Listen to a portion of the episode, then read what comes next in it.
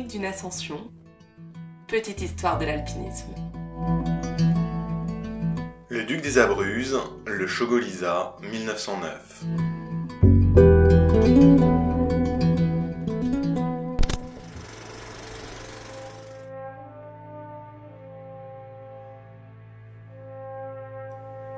Sept guides de Courmayeur arrivent à Marseille le 26 mars 1909. Parmi eux, Joseph Petitgard, Vittorio Sella ou encore les frères Bocherel.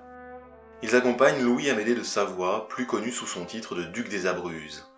C'est le fils d'un roi d'Espagne qui n'allait régner que quelques années. De sa formation militaire, il garde un goût pour l'aventure que sa condition lui permet de satisfaire sans trop de soucis matériels. Ce jour-là, lorsqu'il monte à bord du vapeur océanien, il n'en est pas à sa première expédition. À tout juste 20 ans, il a déjà effectué un premier tour du monde. Quelques années auparavant, il explorait la chaîne du Rwenzori, dans l'est de l'Afrique.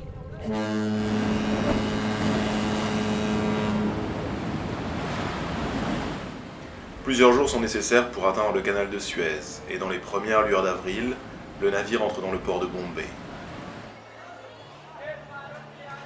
Le groupe et ses 6 tonnes de matériel prennent ensuite un train à destination de Rawalpindi. Ce trajet entre l'Inde et l'actuel Pakistan prend deux jours. À l'époque, ce large territoire est couvert par l'Inde britannique.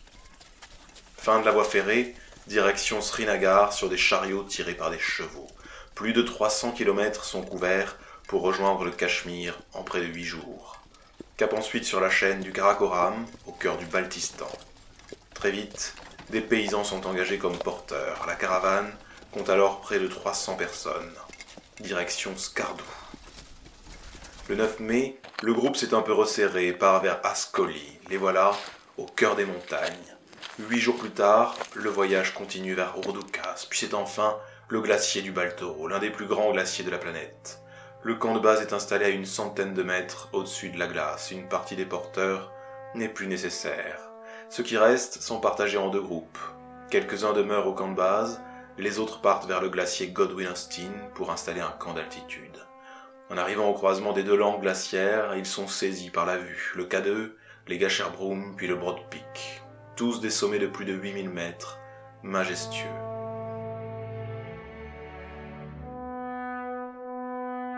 Le 27 mai, un camp est installé au pied du K2, la seconde montagne la plus haute de la planète. Une première tentative d'ascension est lancée sur la face sud, mais les guides font vite machine arrière, c'est beaucoup trop technique. Lors d'un deuxième essai, ils grimpent jusqu'à un col tout proche pour avoir une vue sur les possibilités offertes par la face nord. Ils n'ont pas beaucoup plus de succès. Mi-juin, ils parviennent péniblement à l'altitude de 6600 mètres. Ils n'iront pas plus haut sur cette arête jusque la vierge de toute ascension. Cette deuxième tentative d'ascension de l'histoire du K2 est un échec. Cette voie, baptisée plus tard Éperon des Abruzzes en l'honneur du duc, deviendra la voie normale d'accès au sommet du K2. En juillet 1954, Lino Lacelelli et Achille Compagnoni planteront le drapeau italien sur la cime de celui que les Balti appellent le Chogori. Dans l'équipe, on trouvera également le jeune Walter Bonatti. Mais revenons à 1909. Le duc finalise plusieurs observations scientifiques et prend de nombreux clichés du K2. Après cette tentative avortée sur ce sommet, il a une nouvelle idée. Il met le cap sur le Bright Peak, autrement connu sous le nom de Chogolisa. Personne n'a jamais essayé de s'attaquer à ces 7665 mètres et sa face nord ne semble pas si imprenable. Il faut faire machine arrière, redescendre le glacier Godwin-Austen.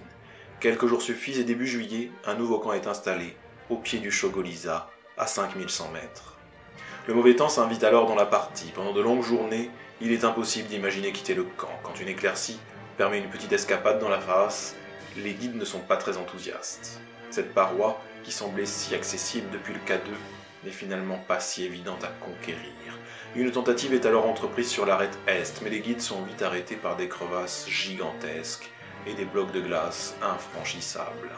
La motivation commence à leur faire défaut, mais le duc parvient à planter une tente à 6400 mètres le 10 juillet, redonnant espoir à la cordée. Deux jours plus tard, l'altitude de 7000 mètres est atteinte.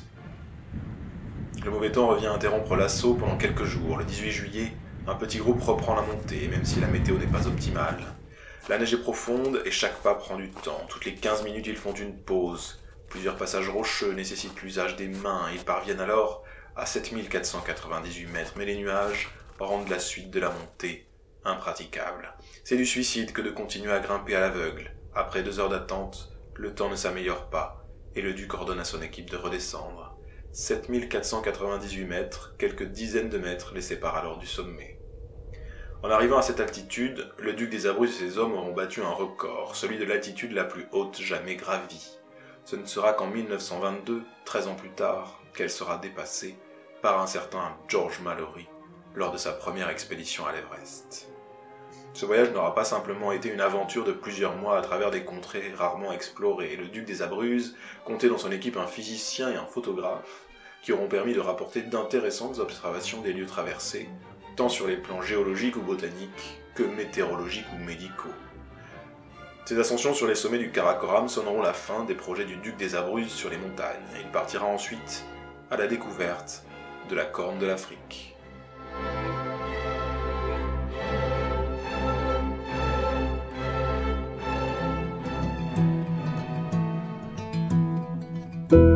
C'était Le Duc des Abruzzes, le Chogolisa, 1909. Chronique d'une ascension, petite histoire de l'alpinisme.